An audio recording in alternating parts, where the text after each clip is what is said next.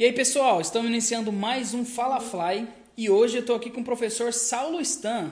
Professor, você pode se apresentar? Posso sim. A graça e a paz do Senhor Jesus a todos vocês que estão também nos acompanhando e é uma grande honra estar aqui com vocês.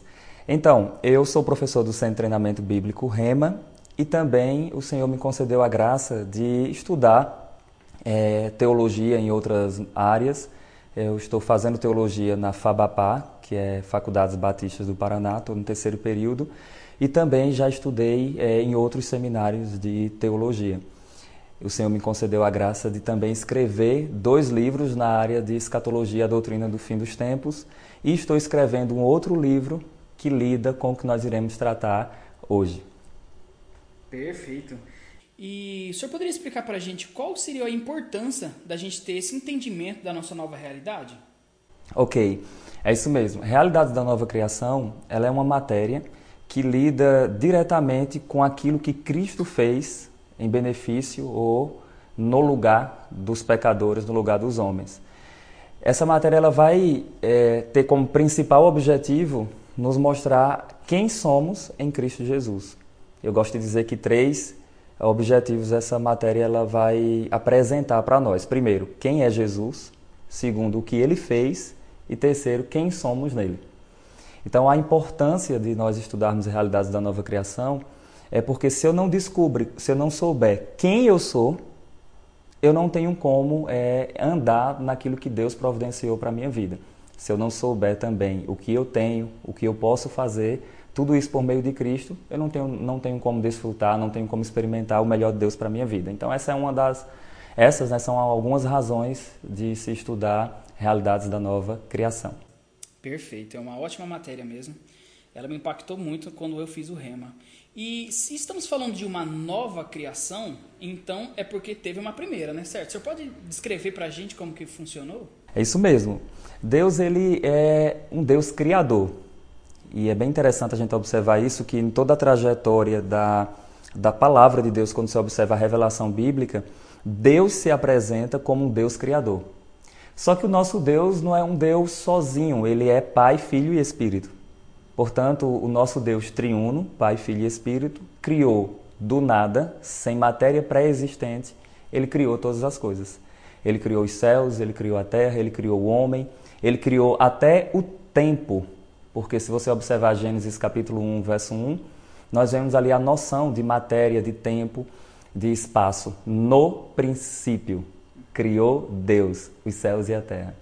Então, Deus ele é o criador. E esse Deus que criou todas as coisas, eu, falo, eu gosto de falar isso, que ele faz como um grande construtor. Ele, o relato de Gênesis, ele, capítulo 1, ele está criando, e então é como se um grande construtor se afastasse da sua obra, observasse e fizesse uma avaliação. E a avaliação que ele faz é muito bom, muito bom. E o próprio relato de Gênesis mostra isso, né? Deus fez tal coisa, fez céus e terra e viu Deus que era bom. E então o finalzinho do capítulo 1 é, diz a Bíblia: E viu Deus tudo quanto fizera, e eis que era tudo muito bom. Então Deus criou o homem também, esse homem para ter comunhão com ele, para ter intimidade com ele, Deus dá domínio e autoridade para o homem.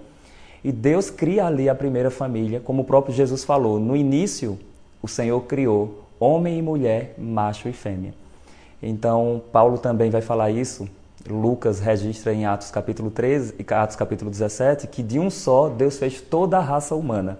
Então nós vemos aí um Deus criador, um Deus que criou todas as coisas, mas também um Deus que criou o homem com o propósito de ter comunhão, de ter relacionamento com ele, de buscar a face dele. E isso é maravilhoso demais. Esse é um pouco aí um relato resumido da criação. Perfeito. É, e nessa, nesse ato dessa criação, então Deus ele criou uma natureza para o homem. Né? O senhor pode descrever um pouquinho como que funciona essa natureza do homem? Ok. Então, é, até para você que está nos ouvindo, é importante você compreender que o homem ele, ele tem uma constituição. O nome disso em teologia é antropologia, o estudo do homem. A gente, a gente precisa entender sobre a constituição do ser humano. O ser humano, ele é o quê? Ele é só matéria? o que o homem é. Então, basicamente, a gente responde isso.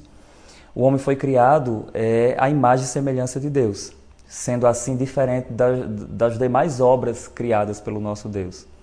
Então, pelo relato da Bíblia, pelo que a gente tem nas Escrituras, o homem ele é um ser em três dimensões: espírito, alma e corpo.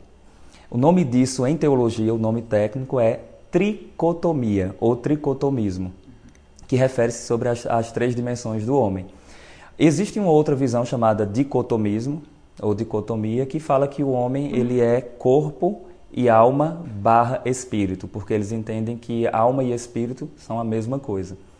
Tem fundamentação bíblica para tanto o tricotomismo como para o dicotomismo. E o que é que a gente faz? Nós do Rema, nós acreditamos na tricotomia, nas três dimensões. Normalmente nós utilizamos é, 1 Tessalonicenses capítulo 5, verso 23, que diz, o mesmo Deus da paz, ele vai vai santificar, ele vai guardar, ele vai proteger todo o vosso espírito, alma e corpo. Né? Ele vai conservar íntegros e irrepreensíveis até a vinda do nosso Senhor. E também Hebreus 4:12 fala que a palavra de Deus ela é poderosa e ela é mais cortante do que uma espada afiada de dois fios que penetra a ponto de separar ou fazer distinção entre alma e espírito, juntas e medulas. Então a, o corpo estaria em juntas e medulas. E ele fala, e é apta para discernir os pensamentos e propósitos do coração. Esses são os textos principais que a gente utiliza. Existem outros também. E no dicotomismo, eles utilizam geralmente Mateus 10, verso 28, quando Jesus fala: Não tem mais os que matam o corpo e não podem matar a alma. Temei antes aquele que pode fazer perecer no inferno tanto a alma como o corpo. Então, note que não há presença, não há citação de espírito. E qual é a resposta que nós damos para isso? É que nem sempre o autor inspirado ele está sendo sistemático, dizendo: olha, aqui é o espírito, aqui é a alma e aqui é o corpo. Muitas vezes, só para poder agilizar o conteúdo, falar de uma forma mais superficial, ele fala homem interior, homem exterior. Então, por essa razão é que às vezes a gente não vê a presença da alma ou do espírito em alguma referência bíblica. Tradicionalmente, as igrejas têm acreditado nas três dimensões do homem e é isso que nós acreditamos também. Perfeito, com certeza ficou muito claro. Acredito que todos os nossos ouvintes aí conseguiram perceber a diferença e, e entendem. Mas vamos falar também um pouquinho sobre a nova criação. É, por que foi necessária essa nova criação? Ok, então a, a nova criação, que aí envolve não apenas a, a criação do homem, mas também aquilo que há de se manifestar futuramente, mas focando no homem em si, houve uma necessidade de uma nova criação porque a primeira criação caiu. Então, por exemplo, quando a gente olha o relato de Gênesis no capítulo 3, ali existe algo que eu chamo, em um livro que eu estou escrevendo, eu denomino de é, conversas perigosas. É, todos nós sabemos que Eva começou uma conversa com a serpente. E a serpente fez algo que eu também denomino de uma pergunta venenosa. E a pergunta foi: quer dizer que você não pode comer de nenhuma árvore do jardim. Mas quando a gente olha Gênesis capítulo 2, verso 16 e 17, Deus disse: De todas as árvores do jardim poderás comer livremente, e apenas de uma é que não pode. Então veja o veneno. A serpente estava querendo incutir na mente de Eva o seguinte: o Deus que você serve não te dá liberdade. O Deus que você serve, ele tem segredos com você. Ele não te dá liberdade, é um Deus autoritário você não pode comer de nada. Aí a resposta de Eva, na verdade, é: não, de toda a árvore do jardim nós podemos comer, mas apenas de um é que nós não podemos, porque se nós comermos, nós iremos morrer. Aí novamente a serpente traz o seu veneno, dizendo: é certo que não morrereis, porque Deus sabe que no dia que vocês comerem, vocês vão ser como Ele, conhecedores do bem e do mal. Então, novamente, ela vai trazer o engano. E o resultado de tudo isso aqui, para resumir, vai ser a queda a entrada do pecado no mundo, no mundo, e a morte e os efeitos do pecado alcançando também a terra, a natureza, os animais, o próprio homem. Eu explico rapidamente que o homem experimentava antes da queda quatro níveis ou tipos de paz. Número um, ele tinha paz com Deus. Dois, ele tinha paz com ele mesmo. Três, ele tinha paz com seu semelhante. E quatro, ele tinha paz com a criação. Com a queda, ele experimentou agora quatro níveis de, de, de guerra. Guerra com Deus, não tinha mais paz. Guerra com ele mesmo, ele agora estava com complexo de inferioridade, com medo. Guerra com seu semelhante, porque agora vai ter uma, uma batalha de acusações. A culpa é da mulher que me deste. E por fim, ele vai ter guerra, peleja com a criação, a ponto de em Gênesis ser citado que os animais teriam medo e pavor dos homens. Esses são, esses são algumas, alguns efeitos, esses são alguns efeitos da primeira, da queda da primeira criação. E porque como essa criação caiu, aí há uma necessidade de uma nova criação. E o que é legal é que nessa nova criação o Senhor vai restituir tudo aquilo que o homem tinha antes da queda. Muito bom. E a gente pode dizer que foi aí que, que originou o pecado? Como que funciona? Dá uma explicadinha pra gente. Olha só, é, Romanos capítulo, Romanos não, João capítulo 8, verso 44, Jesus fala assim, que Satanás, ele é homicida desde o princípio. Nunca se firmou na verdade e nele não há verdade nenhuma e o que ele fala, fala do que lhe é comum, ou seja, fala da mentira, porque ele é pai da mentira. Então, se a gente for observar num contexto mais detalhado, o pecado ele vai ter a sua origem em Satanás. Porém, eu falo das duas origens do pecado: a origem é, em Satanás e a origem quando entra na terra por meio do homem.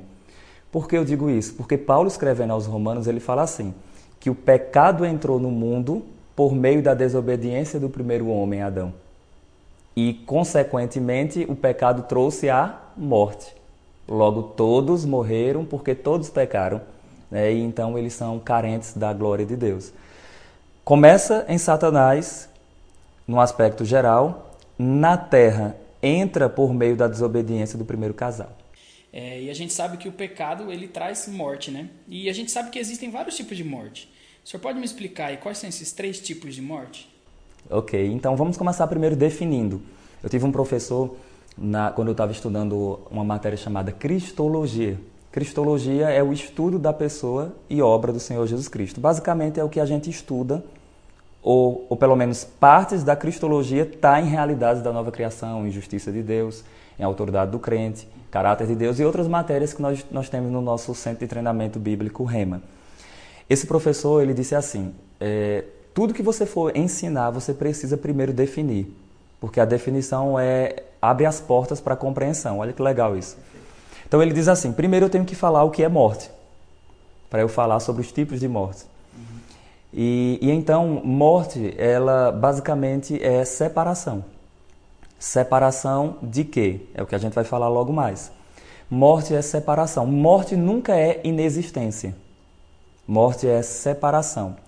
Num contexto relacionado ao homem, a morte é separação, é quando o homem se separa de Deus por causa do pecado. Tem uma razão.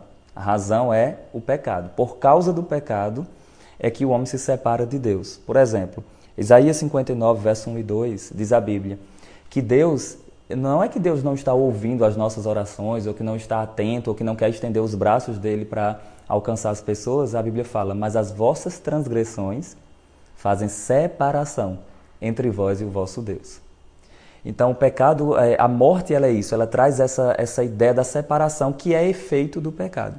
Então, o que é morte? Efeito do pecado, que resulta em separação. Sendo assim, o homem, ao pecar, ele experimentou três tipos de morte. Quando nós, ou pelo menos três tipos de morte entram na Terra. Eu chamo de três esferas da morte, porque eu digo que é uma morte só, mas com três é, esferas. Número um, a morte espiritual, que nada mais é do que estar separado de Deus por causa do pecado. Então, quando o homem ele peca, o pecado ele traz separação. Ele se distancia de Deus por causa da desobediência. Por exemplo, é esse tipo de morte que Paulo fala lá em Efésios capítulo 2, quando ele diz assim, a partir do verso 1, que todos nós andávamos segundo a vontade da carne e dos pensamentos, e éramos por natureza filhos da ira. É por natureza filhos da ira. Então, número um, primeiro tipo de morte, morte espiritual.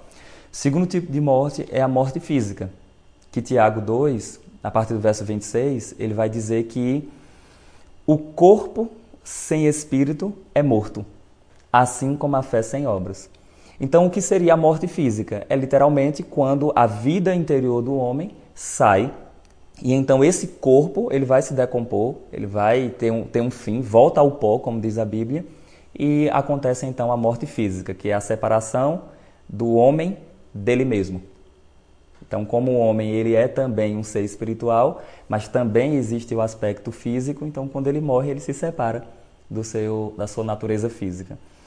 E por fim, existe a morte eterna, que é quando uma pessoa que morre nos seus pecados, morre que já estava morta espiritualmente e ela morre então também fisicamente, ela vai experimentar um tormento eterno, banido da face do Senhor e do seu poder. Essa essa morte, ela tem algo que a gente precisa meditar. Primeiro, é uma condição intermediária e uma condição definitiva. A intermediária é, por exemplo, se um, uma pessoa que não acredita em Jesus Cristo como Senhor e Salvador morrer agora, o corpo dela vai para a sepultura, o espírito e a alma vai para um lugar chamado Hades, onde experimenta um tormento numa condição espiritual ainda. Essa pessoa vai ressuscitar não para ter uma segunda chance, mas para receber um corpo capaz de sofrer eternamente agora no lago de fogo e enxofre, que é chamado de segunda morte ou morte eterna.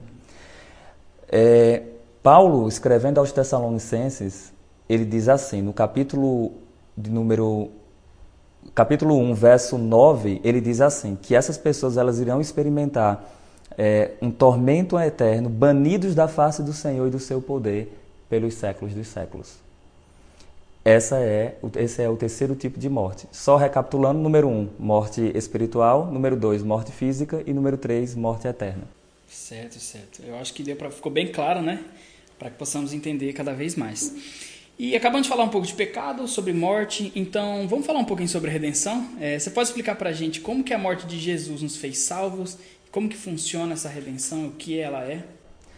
Essa é, é uma, uma, uma obra maravilhosa que eu chamo de um ato soberano e gracioso. Eu explico. De alguma forma, de uma forma que eu chamo de a lei da representação, nós estávamos em Adão. Porque a Bíblia fala em Adão todos morrem. Mas de uma forma graciosa a Bíblia fala, mas em Cristo Jesus todos serão vivificados. Então, utilizando essa lei da representação e da justiça imputada, 2 Coríntios 5, 21 diz assim: ó, Aquele que não conheceu o pecado, está falando de Cristo, Deus o fez pecado por nós. Então nós temos aí os nossos pecados sendo imputados a Cristo. Aí a Bíblia fala: aquele que não conheceu o pecado, Deus o fez pecado por nós, para que nele, nele, fôssemos feitos justiça de Deus. Então é como se fosse assim: os nossos pecados, por causa da queda, foram imputados a Cristo e a justiça dele foi imputada a nós. Então hoje nós, tem, nós temos acesso à presença de Deus mediante o novo e vivo caminho que Cristo providenciou. E então nós somos novas criaturas, justificados, eleitos de Deus, amados pelo Senhor. E pela fé nós recebemos os benefícios da obra da redenção. Olha que legal isso aqui. Porque Romanos 5, 1 diz assim: ó, Justificados, pois, mediante a fé, temos paz com Deus, por intermédio de nosso Senhor Jesus Cristo. Então nós temos é, fé, temos graça, que o texto vai explicar, vai falar sobre graça também, temos o nosso Redentor Jesus Cristo. Então, tudo isso nos traz essa nova vida. Então, de alguma forma graciosa e soberana, aquilo que Cristo fez, quando nós acreditamos nisso, passa a ter um efeito prático nas nossas vidas e então nós saímos de uma condição de miseráveis pecadores condenados ao inferno para justificados, amados pelo Senhor e redimidos. Perfeito, graças a Deus. E mais uma perguntinha dentro desse tema é por que, que Jesus ele teve que se fazer homem para que possa para que pudesse acontecer essa redenção? Eu respondo essa pergunta, eu, eu precisaria de, de bastante tempo só para esclarecer por que, que o verbo assumiu natureza humana, mas eu, eu vou explicar de duas formas. Primeiro eu vou explicar definindo, segundo eu vou explicar é, falando a razão principal. É, o que é ser homem? Então a pergunta é sobre por que, que ele precisou se tornar homem, o que é ser homem? O que é ser homem é, é ser é alguém que tem uma natureza humana completa. E com, por completo eu quero dizer o quê? Que o nosso Redentor, ele não assumiu apenas a carne humana. Ele não assumiu apenas a alma humana. Ele não tomou para si apenas o espírito humano. Jesus, ele era um homem completo. Era e é um homem completo, assim como ele é Deus completo. Ele era e é um homem completo, dotado de espírito, alma e corpo humanos. Isso é maravilhoso demais. Então, essa é a definição de homem, o ser humano. Lembrem que Jesus falou: A minha alma está angustiada até a morte. Lembrem que na, lá na cruz ele disse: Em tuas mãos entrego o meu espírito. E lembrem também que lá em Hebreus, capítulo 10, a partir do verso 5, ele diz: Sacrifício não quisestes, ó Deus, antes corpo me preparastes. Então ele tem espírito, alma e corpo humanos. Essa é a definição. A segunda parte da minha resposta é que quem pecou no Éden foi um homem. Para Jesus ser um substituto perfeito, ele precisava ser em tudo igual aos substituídos. Olha só, não há substituição, não há substituição sem Cristo assumir, tomar para si a nossa completa humanidade. E eu quero exemplificar isso da, da seguinte forma: se Jesus fosse um anjo, um anjo, somente um anjo, ou um anjo, vamos dizer que Jesus fosse um anjo e assumisse natureza de um anjo, não de homem. Ele não era habilitado para salvar homens, porque quem pecou no Éden foi um homem. A Bíblia fala: o justo pelos injustos para conduzir-vos a Deus. E por fim, citando aqui um pouco do, de um teólogo da história da igreja cristã, ele disse o seguinte sobre essa matéria, sobre esse tema. Ele disse: O que Cristo não assumiu, ele não redimiu. Então, se ele não assumiu a nossa completa humanidade, nós não somos completamente salvos. Se Jesus era 10% homem, nós somos 10% salvos. Mas se ele era completamente homem, então nós somos completamente salvos, assim como ele é também completamente Deus. E nós, como salvos, então seria correto eu falar que somos pecadores salvos pela graça? Essa é uma, uma pergunta que muita gente tem dúvida, porque a gente tem que pensar algumas coisas. A Bíblia fala que no céu não entra pecado, nem coisa impura alguma. Se a minha natureza ainda é a mesma antes de me converter, então eu não tenho como entrar no céu. A obra de Cristo, e aqui a gente precisa ter equilíbrio, a obra de Cristo ela não tira a presença do pecado. Ela tira a culpa e a condenação que o pecado traz. Agora, mas nas, nos aspectos futuros da redenção, que ainda aguardam a redenção futura, a presença do pecado vai sair definitivamente. Por quê?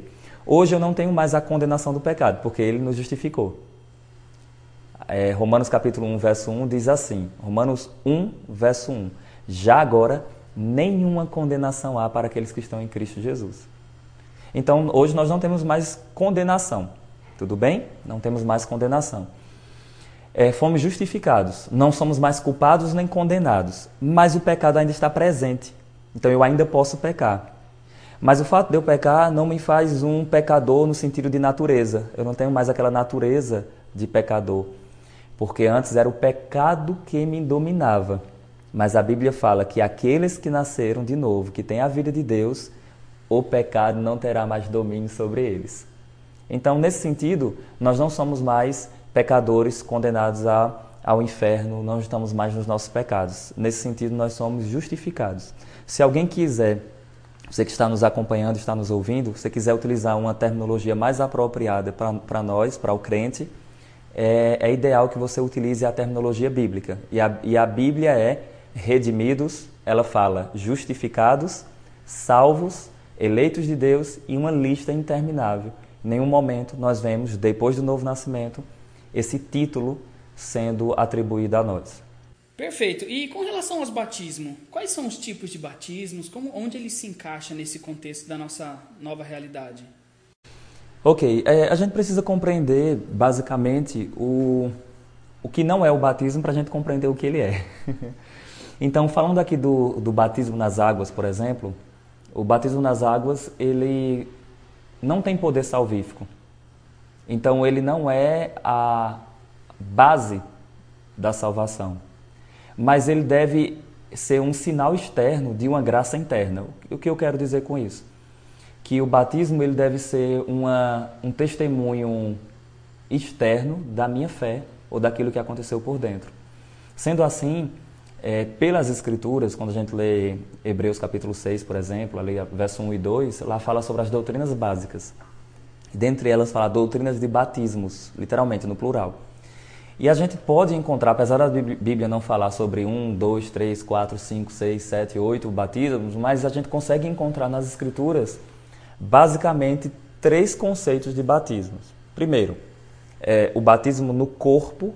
A Bíblia fala, por todos que foram batizados no corpo de Cristo pelo Espírito Santo são membros da igreja de Cristo, são membros do corpo de Cristo. Está em 1 Coríntios capítulo 12, verso 13. Então ali é o novo nascimento. Quando alguém ela é inserida no corpo de Cristo pela obra do Espírito Santo, ela nasceu de novo. Então ela é ela é submersa, mergulhada no corpo de Cristo. Isso nós falamos de batismo no corpo. Dois, existe o batismo com o Espírito Santo, que segundo é, o que Cristo falou e também o que está em Atos dos Apóstolos, capítulo 1, verso 8, é um revestimento de poder que habilita o crente a ser uma testemunha poderosa é, do Senhor Jesus Cristo. E número 3, nós encontramos o batismo nas águas, que Cristo falou após a sua ressurreição, em Mateus capítulo 28, a partir do verso 18, ele vai dizer: Todo o poder me foi dado nos céus e na terra. E de, portanto, fazer discípulos de todas as nações, batizando-os em nome do Pai, do Filho e do Espírito Santo, ensinando-os a guardar todas essas coisas, e aí o texto vai compartilhando é, essas verdades. Basicamente, então, temos batismo no corpo, que seria o novo nascimento, é o batismo no corpo de Cristo batismo nas águas, é, batismo com o Espírito Santo, que seria o revestimento de poder, e o batismo nas águas, que seria uma graça ou uma demonstração externa daquilo que aconteceu internamente, que nós chamamos também de ordenança.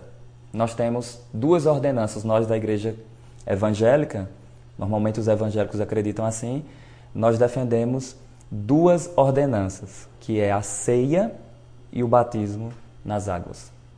É, então, assim, eu quero agradecer é, essa conversa que a gente teve aqui hoje. Foi muito esclarecedora para mim, para quem está ouvindo também.